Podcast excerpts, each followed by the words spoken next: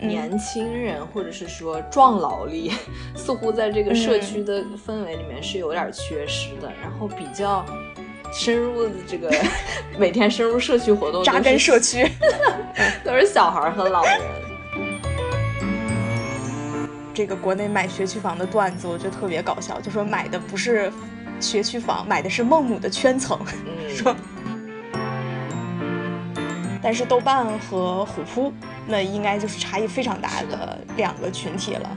对，本身群体就有差异，大家的观点，大家的你出发的角度，的确，我觉得是存在性别差异。而且我觉得这些人在这个群体里面，他们本来那种印象会加深，就是本来你可能有这些想法，然后你跟他们讨论着讨论着，然后你发现哎，他们也这么说，对，然后你就会越来越强化，就是不停的有这种正向的刺激一样。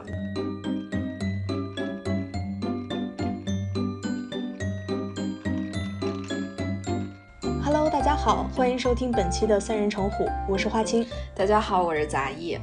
今天咱俩再再聊一期，因为搬家这个事儿的后续影响，就是因为自己搬到另外一个地方，嗯，就是特别想念以前的那个社区。嗯，为什么呢？就是你搬这两个社区是离得比较远。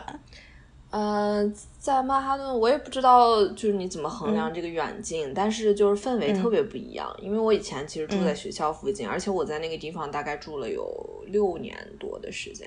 嗯，然后呃，现在搬到这个地方就是算是比较热闹的地方，然后呃，但是你就没有那种学校的那种氛围，就是感觉社区的感觉就没那么强烈吧。嗯嗯。哎，美国那边也是有社区的说法吗？其实我觉得美国的啥叫一个社区？社区概念特别强，就是嗯，我们这个 community 什么，他们经常说 community。就是我以前在国内时候看那些美剧，发现他们经常说这个词，但是就完全不知道这个词是什么什么概念。然后来了这边以后，发现他们就挺强调这个事情的。嗯，他的这个 community 是以。比如说，国内一个小区是吧？几个小区是一个街道，它这种感觉算是一个社区。那美国的 community 又是一个怎么样划分这个范围呢？就有很多维度上的，我觉得像你说的这肯定是一种，尤其是那种，嗯，比如说，呃，大农村，对，就是比如说那些地广人稀地方，如果然后你你买房子，有时候然后就跟你住的比较近的这些人，这肯定算是一种 community。然后在纽约，可能比如说一栋楼可能算一个 community 吧，就在住住的这个维度上。然后那个，但是它还有另外一个维度，就比如说你公司或者学校，这也算一个 community。嗯，就是你经常会收到学校的邮件，跟你说我们这个大 community 怎么怎么的。哦，嗯，那但是你现在说的 community 更多的还是我理解是还是住的，就类似于这栋楼的 community，是这种感觉吗？对，我觉得我对我来说可能是交织的，因为本身原来，嗯，原来我就觉得我我也在学校里面呃工作，然后也在那儿住着，就是感觉和周围的人好像都很亲近，就我们就是各种维度上我们都是同一个背景的，嗯，然后现在就是感觉虽然白天去学校，然后晚上回来住的这个地方，就是感觉比较割裂吧，可能在就感觉好像跟学校没那么近了似的。嗯，哎，那这个 community 会有什么活动吗？或者说会有什么仪式感的东西，让你觉得有这种归属的感觉？我们原来那个楼就是，每到节假日都会装饰啊什么的，嗯，比如说万万圣节，这这个就十月底不是又是万圣节嘛？然后他们每次就会拿出很多那种装饰的什么骷髅啊。然后那种吓人的东西，就是挂在里面，然后会组织小朋友，就是在这个楼里面要那个糖果嘛，trick or treat。嗯嗯，然后圣诞他也会摆那种特别大的圣诞树。嗯，现在没这种感觉，还说还没到这节日呢。这个没有，就现在马上就万圣节了啊！我们原来那个楼早就装好了，应该，这边还没有。嗯。那以前那种，比如说楼上装东西啥的，是哪一个哪一些部门去负责做这个事儿呢？就类似于物业那种感觉，嗯。那听起来是现在这个楼的物业不行呀？物业不负责。感觉可能就是哎，你们有物业费吗？我突然想到，这应该这个是包含在那个房租里面的，房租里的，嗯嗯，不用不会另外缴。然后就是如果你要修什么东西的话，它都是免费的。哦，哎，那这个服务不错，好像都是这样。嗯，对。然后我我主要觉得就是以前，比如说你关键是你去周围，比如说买个菜，然后或者是干什么，就是。就是那些人都是学生，嗯，你会觉得是同样背景的，对，然后经历的一些人，这 community 里的人，大家都是都是这样的，而且就你明显感觉到，比如说那些商店，它会明显挂出这种横幅，说什么 Welcome back to school，就是尤其是这个学期，因为这个是新冠之后第一个大家回来的学期，他们就都会。呃，挂出这种东西来，就是 虽然你好像那个不是学校的一部分，但是你你走到哪儿都是那种开学的氛围，就整个那种氛围就特别强烈。但是在在这边就不会有那种感觉。主要你还是因为住的离学校远了，所以现在其实周边都是各种各样的社会人员啊，对，是 是的，就不会有这种感觉了。嗯。然后我刚搬过来的时候，就每天都特别想念以前的那个社区嗯，各种是想念那种熟悉感吗？对，就可能是想想念那种熟悉的感觉，而且就是人和人之间感觉距离更近一些。嗯，现在怎么个远法？就是你根本就不认识楼里住的人呀。首先，嗯嗯，倒倒是有一次我在电梯里碰到了住在我们对门的一个人，也是挺巧的，然后就说了两句话。但是平时根本碰不见，嗯，然后，嗯，你就感觉你只是单纯的住在这个楼里而已，嗯，哎，那你以前楼楼上楼下楼左楼右的你都认识？不太认识，嗯，是呀，对，但是之前你你只是知道他是学生，可能是，但其实你也不认识呀。对，确实不太认识，但是那些就是那些就是怎么说物业还是我我们叫他 super，superintendent 应该是。就就这些人都都特别眼熟，而且 经常会打招呼什么的。嗯嗯嗯，好吧，可能你还是得慢慢适应现在这个地方。嗯，说不定多遇到几次对门就熟悉了。嗯，对。然后我主要前一阵儿又在那儿重温《Modern Family》，然后之前也重温了《Friends》啊，就感觉这半年就重温了很多这种老的这种经典喜剧。嗯嗯，然后你看他们的那个社区，你也觉得非常有趣，因为嗯，就拿 Modern Family 来说吧，嗯，那个谁就是 Claire 那个家庭主妇，哎，我不知道你看过这两个剧，你应该都看过。我看了，咱们那会儿不是还练习英语 看 Modern Family？哦，对，然后那个 Claire 就是里面那个妈妈，她不是就就是。每天在那说她那个 community 的 safety 是安全是非常重要的，然后她就非要在一个路口安一个 stop sign 嘛，就是让人在那儿停车，因为要不然那个车就开的特别快，经过那个路口的时候。嗯，然后她还因此呃给他们，他还给他们那个 town，就是他们那个小镇上的 council 提意见，结果后面没有采纳，他又去竞选 council 的那个议员。他他要成为这个执政者来 来，就为了那个 stop sign，对，就为了他维护他们社区的安全，所以所以你就能感觉到，就是就大家都觉得自己对于这个社区是有一份责任的，然后他也会觉得自己有必要维持好这个社区的安全啊，呃什么的。然后它确实，美国就不同社区之间安全程度差特别多嘛。然后你可能你从这个。你可能只是转了一个街角，然后发现你就完全进入了另外一个社区。对，之前我就记得说多少多少街北怎么样？对，是的，对。还有就是之前看 Friends 的话，他们一直住在纽约的一个楼里面嘛，就是那个就挺典型的纽约的公寓楼，就是他印象中不是那个 Monica 他们家和那个 Chandler 他们那个屋子不是对门嘛，然后他们经常会串门啊什么的。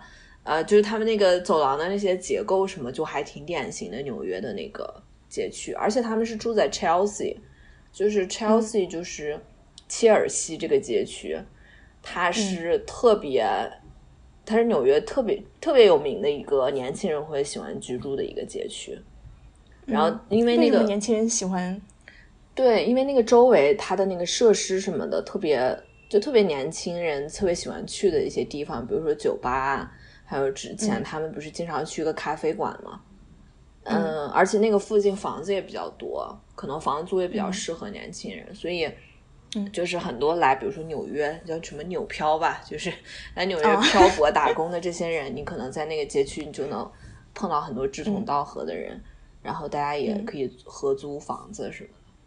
然后后面那个 Monica 和 Chandler 结婚之后，他们不是要收养两个孩子嘛？然后他们当时就在看房子。他们看的房子那个街区在 Westchester，这个地方准确的说应该不在曼哈顿了，已经。它在一个比较靠北的，嗯，但是离离曼哈顿不是特别远。包括你可以听看那个 Friends 的时候，你就会发现里面这些人，嗯，比如说包括那个呃 Rachel，她也是在纽约周边长大，但是她她是她应该是在长岛那边 Long Island 的那边长大的，嗯，就是她不她不是说她住在曼哈顿里面，她是住在就是曼哈顿周围的郊区里。嗯，然后，然后里面就是也提到了，就是 Monica 和 Chandler 当时他们看这个房子的时候，就说他们其实因为有了孩子，不想让孩子在曼哈顿或者在他们 Chelsea 的那个地方长大，他想希望那个有一个院子，然后小孩可以在里面玩儿。就是其实我们平时跟美国人，比如说稍微交流一下的话，你也会发现很多美国人有了孩子以后，他们就不想住在城里了，他们就想搬走。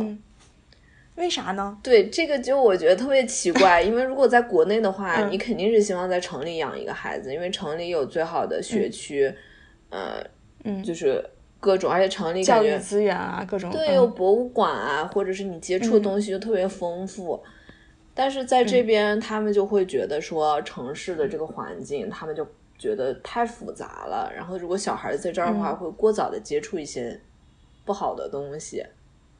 然后他们就不希望孩子这儿长大。比如说纽约，可能你走在街上，曼哈顿的街头就会有大麻的味道啊什么的，就是就可能是类似这种东西。因为嗯，美国的城市还是少数，而且相对来说比国内要乱很多。嗯，所以我觉得这个区别还挺有意思的。嗯，人会根据自己不同的人生阶段来选择不同的社区生活。嗯，是，但这样听起来感觉美国的社区和中国所谓的社区有相似的地方，也有不一样的地方。嗯，是的，确实，因为我觉得美国的城城市化程度比较低，或者说我觉得 都是那种小镇的那种，嗯，他们其实可能以小镇就一个 town 这种感觉会比较浓浓烈吧。是。就它这个，你如果是烫的这个维度来说，我觉得它的社区会更更大，就是在地域上来说，感觉更大，散的更广一些，就是铺的更开一点。因为他们好像很少有那种，咱们现在国内那些住宅都是三十层，什么高层住宅是吧？好多是的，他们这边都基本上是一家一户，离得比较远。嗯，是，主要现在我觉得提到国内的社区，好像氛围没有那么浓厚。嗯。提起这个事儿来，可能想想就我们爸妈那一代，这个社区的感觉还是比较重的。对，是。呃，不说农村嘛，农村可能我们也不太了解，就是相对城市一点，就大家住的是就没有自己的地，嗯，之后是住楼房的那种状态的话，其实感觉邻里就是家长里短的事儿特别多，然后跟邻居的接触非常的多。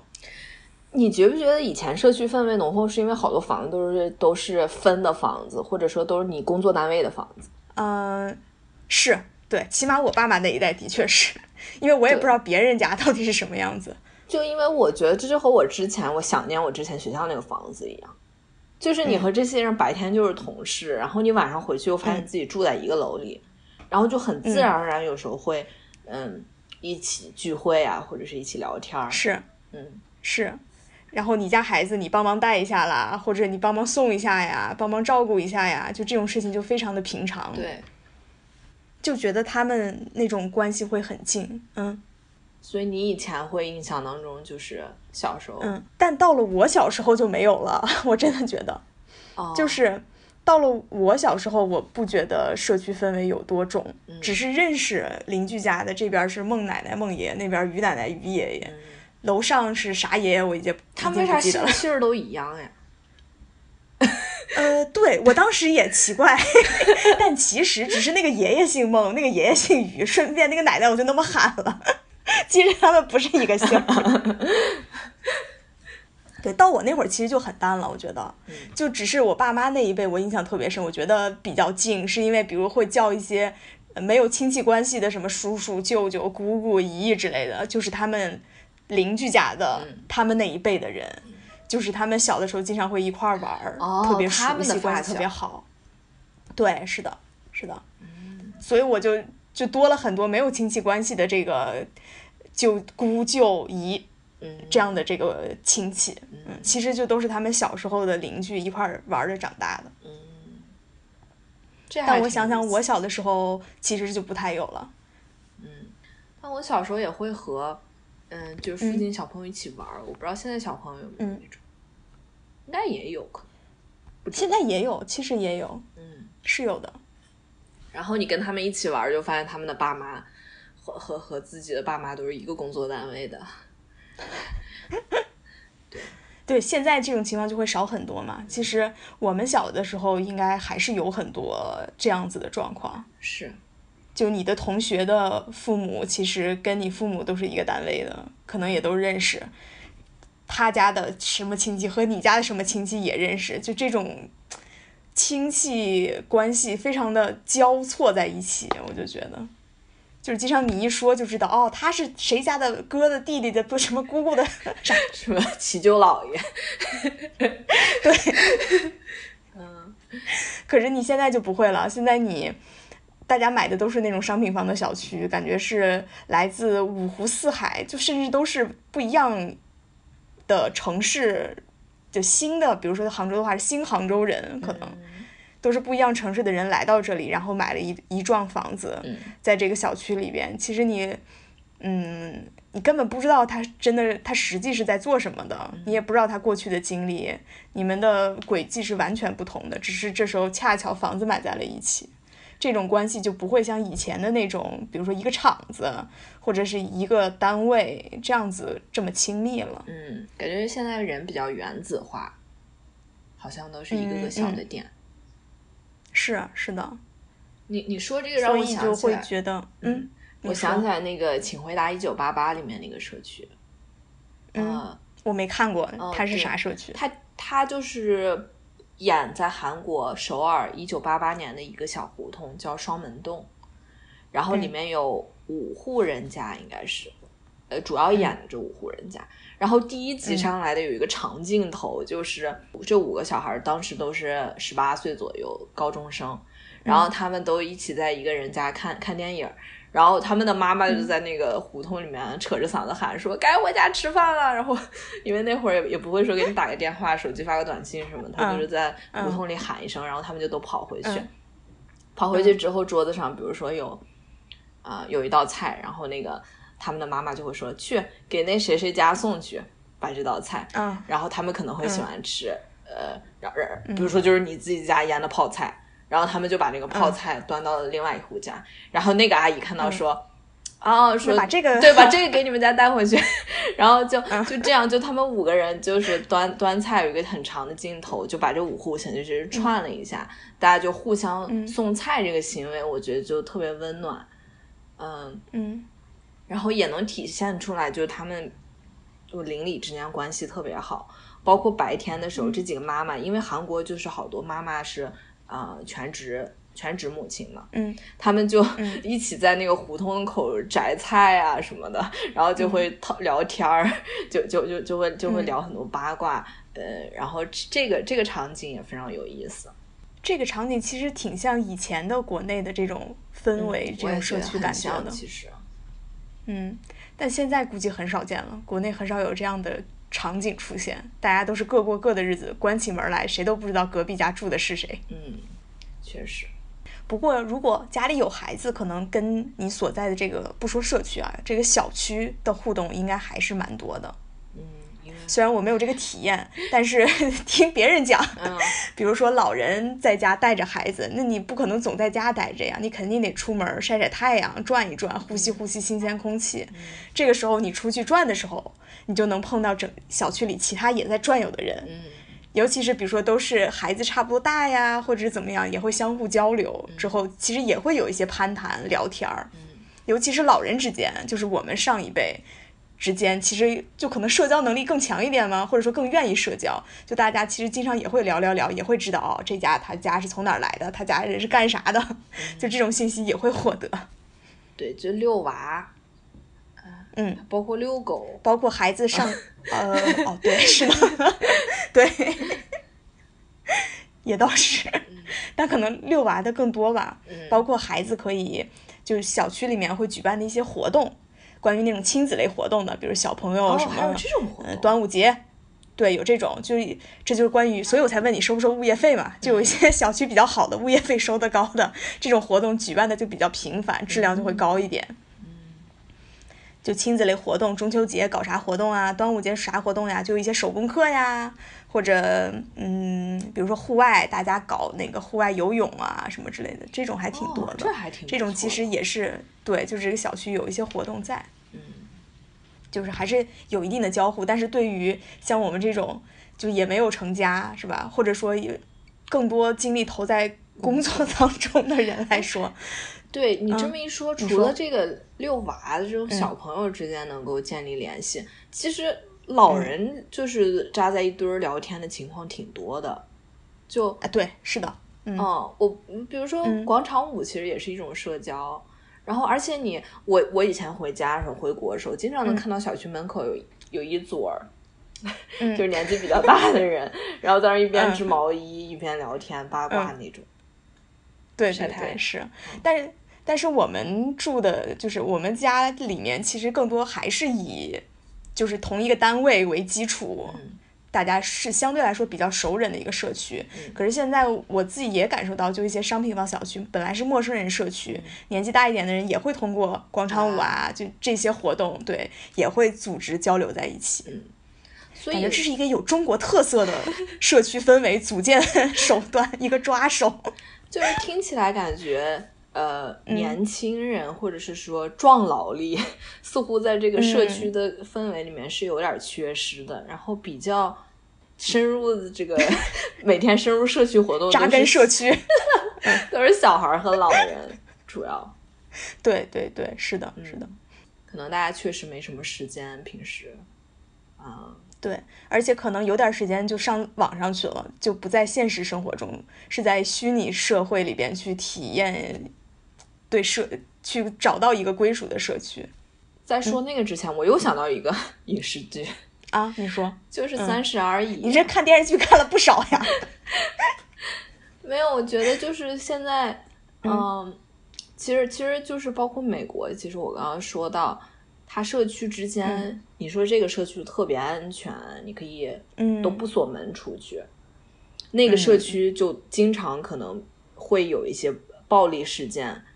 什么的，它这个其实是一种阶级的差距差距嘛。这个房价它也本身差很多，就你可能也听说过，比如说，嗯，比较有名的一些地方，比如说硅谷什么这这个地方，就它就房价特别贵，可能你隔了一条街以后，它房价就迅速下降。嗯，就我觉得国内现在也有这种趋势，而且在《三十而已》里面就体现的还比较明显。你对国内的了解是不是只能通过电视剧了？现在，因为我觉得看起来还挺真实的，就是就啊，那你说，其实这电视剧我也没看过。顾家就是那个，这里面女主，对她应该是最女主，因为这里面一共有三个女孩嘛，其实相当于是并列的那种。呃，对我大概知道是三三对故事嘛，相当于三条线。他们三个人住的地方就特别不一样。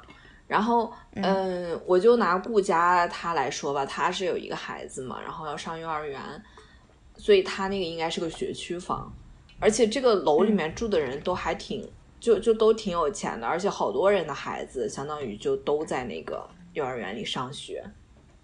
他应该之前贵族幼儿园，嗯，对，我觉得他好像之前是想让他的孩子怎么，反正在幼儿园里是得到一个什么东西，所以他就是要打入这个妈妈们的内部嘛，相当于。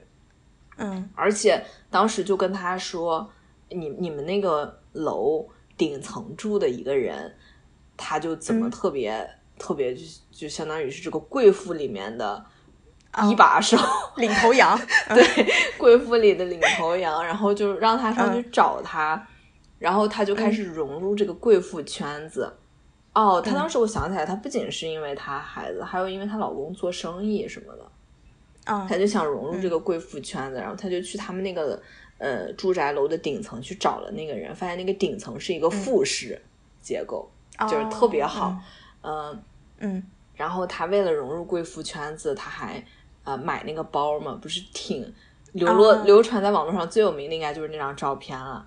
然后他们他们那个贵妇都拿着这个包，然后喝着精致的下午茶，在这里面就流通的都是一些呃孩子上学的信息，以及他们的老公们 做生意的一些消息。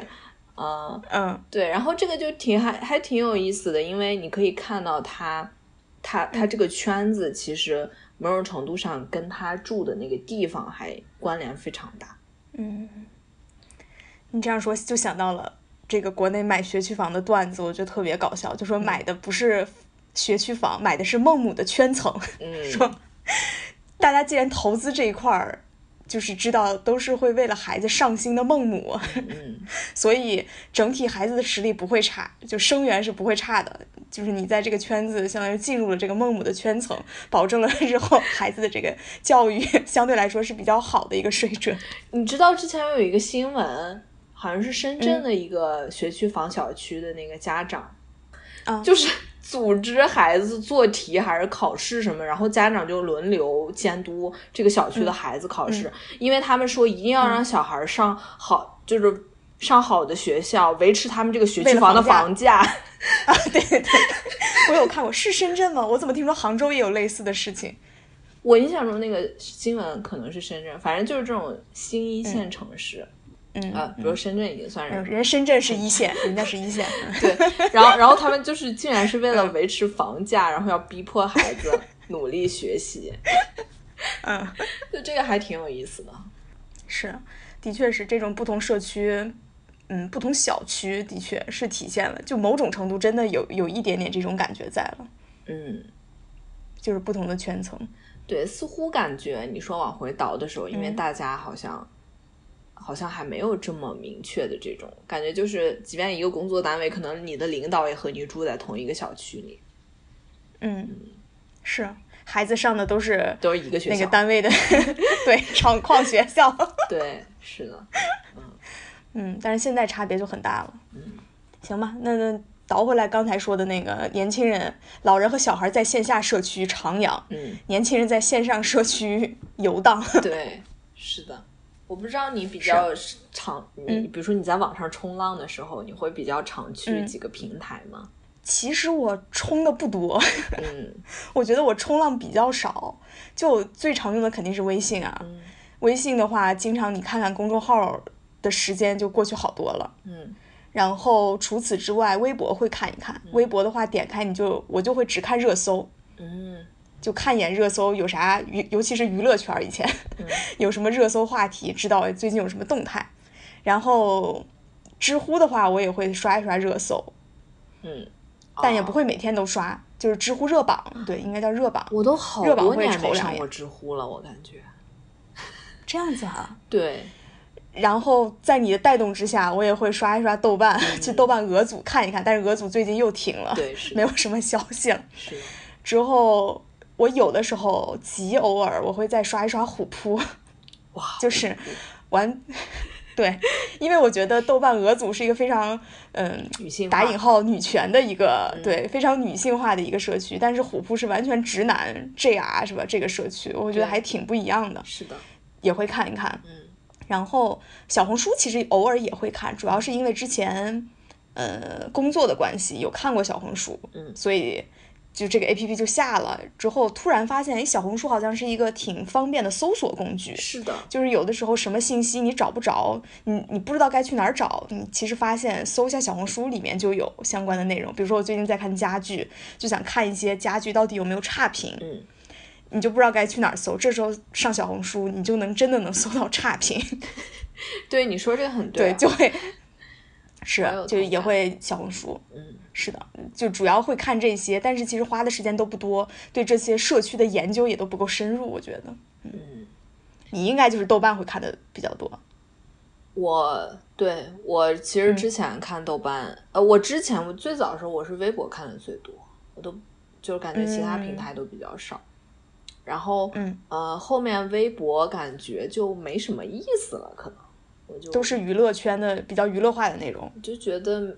对，就没什么意思了。然后后面我就转到豆瓣上，有时候看一看，就不同小组之间氛围不是感觉，就大家讨论事儿千差万别。那个极简生活，然后当你就是有强烈购物欲时候，赶紧去极简生活小组清心寡欲一下。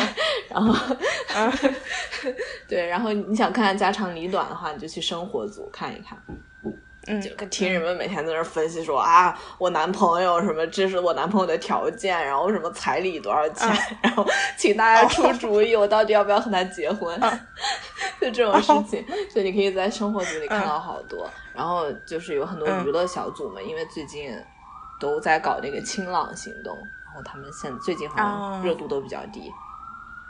嗯，然后我最近也是看小红书看的比较多，嗯。小红书上就是像你说的，你想搜个什么东西，比如说你最近想买个护肤品，想买个化妆品，嗯，然后你想看看别人对这个东西的评价，然后你就上去搜一下，嗯，然后有人会写很多那种呃攻略，比如说是分析一下这个东西的成分什么的，然后看着还挺好，嗯。嗯。嗯，对，然后小红书上确实东西特别多，感觉大家，然后就是什么穿搭什么之类的，也可以在上面搜搜到很多这种时尚方面的信息。啊，嗯，但是有时候小红书看多了，你不是这个购物欲你就起来了，就上来了，然后赶紧就去极简生活，赶紧去豆瓣，赶紧去极简生活小组平衡一下，这是我的生活，你这是水多了加面，面多了加水，在两个在两个这个平台之间反复横跳，嗯，然后豆瓣确实你之前说就是这种，嗯。比如说，就是类似于出现一个什么事件，比如说西安地铁那个事儿，然后豆瓣里面的人就会开始说啊，那个保安做的太太不对了，然后就是站在这个女孩这一边嘛。然后他们经常会说什么呃，知乎啊，还有那个虎扑上的人说啥啥啥了，然后就是完全经常会出现这种完全相反的言言论方向嘛。嗯，是这个我印象特别深。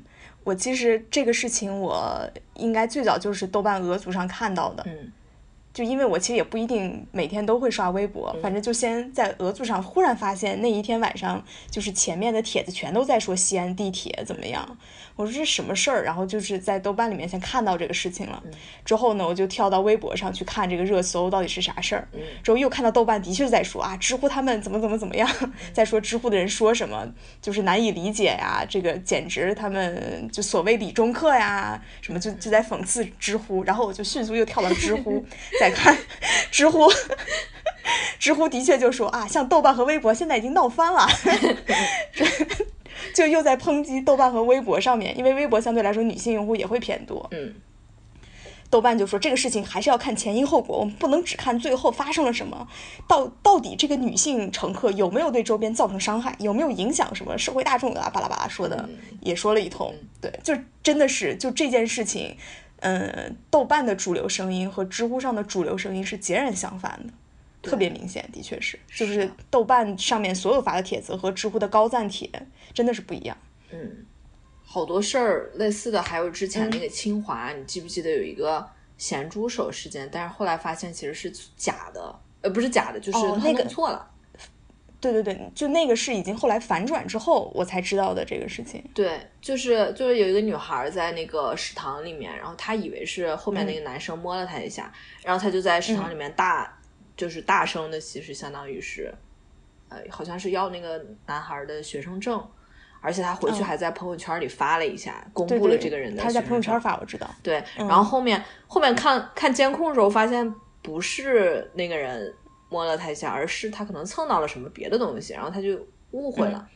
后面就是你也发现，就这种很有争议性的事件，在各个平台之间确实差异特别大。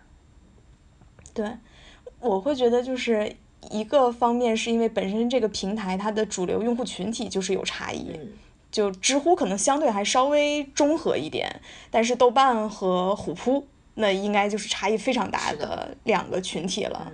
对，本身群体就有差异，大家的观点，大家的你出发的角度的确，我觉得是存在性别差异的。就有的时候你的确作为一个女性，可能嗯 get 不到男性他最在乎的那个点是什么，男性也可能理解不了女性。我觉得是有这个差异存在。而且我觉得。这些人在这个群体里面，他们本来那种印象会加深，就是本来你可能有这些想法，然后你跟他们讨论着讨论着，然后你发现哎，他们也这么说，对，然后你就会越来越强化，就是不停的有这种正向的刺激一样，你就越来越在这方面观点就越来越强。是是，然后就是另外，我就觉得互联网这个平台还是嗯加大了这种声音，就是加大了这个极端化。就好像大家在就是网络上就会更肆无忌惮的去发声，对我会有这种感觉，就不会像我们在线下当面面对面的，或者在一个公众场合大家要发表自己意见的时候，你会考虑一下的。嗯可是，在互联网上好像就考虑都不用考虑，就是非常极端的发表自己的观点，就是走得更极端了，就会有这种感觉。是是是，确实。所以，真的每一个嗯不一样的社区里面的那个氛围都是不一样的。这句话说的好奇怪。还有一个社区是我 觉得其实就是播客，我感觉是一个社区。嗯，就是你有没有感觉，就是怎么说，听播客的人其实挺少的，而且，嗯，就就感觉他是一个固定有一个群体的人可能会听播客，而且你发现这些主播他们发的这些东西，然后也是，因为它其实也是一个内容平台嘛，就是和这些别的这些内容平台，它只是媒介形式不一样。但是你说它和抖音，它和小红书，它们其实都是本质都是有内容在支撑的。然后我就特别觉得播客这个社区就特别温暖，嗯。嗯，你就会发现这里面的人就是说话，可能也是因为语言这个媒介形式没有单纯用文字那么极端，相对来说大家就温和很多。而且因为你是播客，都是比较长的音频，你可以。把这个话的事情的前因后果说的更透，对，说的更透。你不用在微博一百字什么多少字以内，一百四。嗯，现在好像是不是没有这个字数限制？以前有，我还真不知道。我我几乎都没发过微博。对，然后就是，嗯，你不用在，因为有时候你打字也很难的打那么多字嘛。嗯，然后但是你说话就可以把它说的比较圆乎，而且。播客下面的评论基本上没有那种抬杠的，嗯，就这个是一个特别明显的一个事情，就是因为，呃。你去看别的平台，基本上你说了一个啥啥啥，然后下面就会有人说只有我觉得什么什么吗？或者是什么？他说了一个，他说了一个什么啊？北京真是呃什么什么真好。然后下面就是说你的意思是上海不好喽？然后就会就跑出这些杠精来说一些莫名其妙的事情。所以现在大家在网上说话都要加括号嘛，什么没有说啥啥啥不好的意思，还有狗头保命什么之类。对，就是类似这种事情，然后就让我越来越。喜欢播客这个社区，嗯，而且他会也可能真的能耐心听完你聊这么多话的人，他应该也不会 对太高。是的，而且就是以前，嗯，包括对，包括社，其实播客这个他那个女性主义思潮也比较，也是比较先蓬勃，对，比较蓬勃。这里面大部分都是大家都比较有这个意识，啊，嗯，而且会有一些很温暖的小事件，就是。比如说前一阵子，小宇宙开了一个那个专题，它是纪念乔布斯去世十周年。就我几乎没有在其他任何的地方看到类似的这种东西。然后他就是收集了一些乔布斯以前上播客的一些英文的合集，好像还有就是，比如说大家聊乔布斯的一些东西。我我就觉得就是这种。有时候很温暖、很小的一些东西，慢慢就建立起你你对这个平台的那种信任，你就会就更加愿意在这个平台里面去做一些事情。而且我自己本身每次感觉录节目的时候，也有那种我们说的话也也也也最后会到这个播客这个平台上，然后我们也嗯。涓涓细流，对，汇聚成了，感觉好像有那种对社区的那种责任感，就是我们 贡献，对我们也要说一些配得上这个地方的话。嗯，今天我以啥啥啥为骄傲。嗯，是，就就那种感觉。你这样一说，的确是。嗯嗯，这个线上社区就播客应该是我最喜欢的一个线上社区。嗯，挺好。但是不同社区其实的确有它不同的格调，才汇聚起来那一波人。要不然这些社区也不会存在到今天，脱颖而出，早就死掉了。嗯，就没有自己氛围的社区，最终都不会长久。嗯，好吧，那我们今天要不就差不多聊这么多。嗯，这也是我们感觉像复健的一期节目，就是在不断的恢复这个录节目的状态和过程。是的，是的。嗯嗯对，后面咱们也可以找一些嘉宾来聊一聊。是的，嗯，这个节目我们还会继继续坚持下去的。对，继续为播客这个社区做贡献。好吧，那今天先到这里啦。也还是我觉得还是找到喜欢的社区吧，但是也。也别太沉迷于一个社区，对比对比不同社区，听听别人的声音，还挺有意思的。对，是的，就是你说的这个线上的这几个社区之间，多多多听听不同的方向的声音。是的，也对一个事件要有自己的判断吧。对，有更客观的一些看法。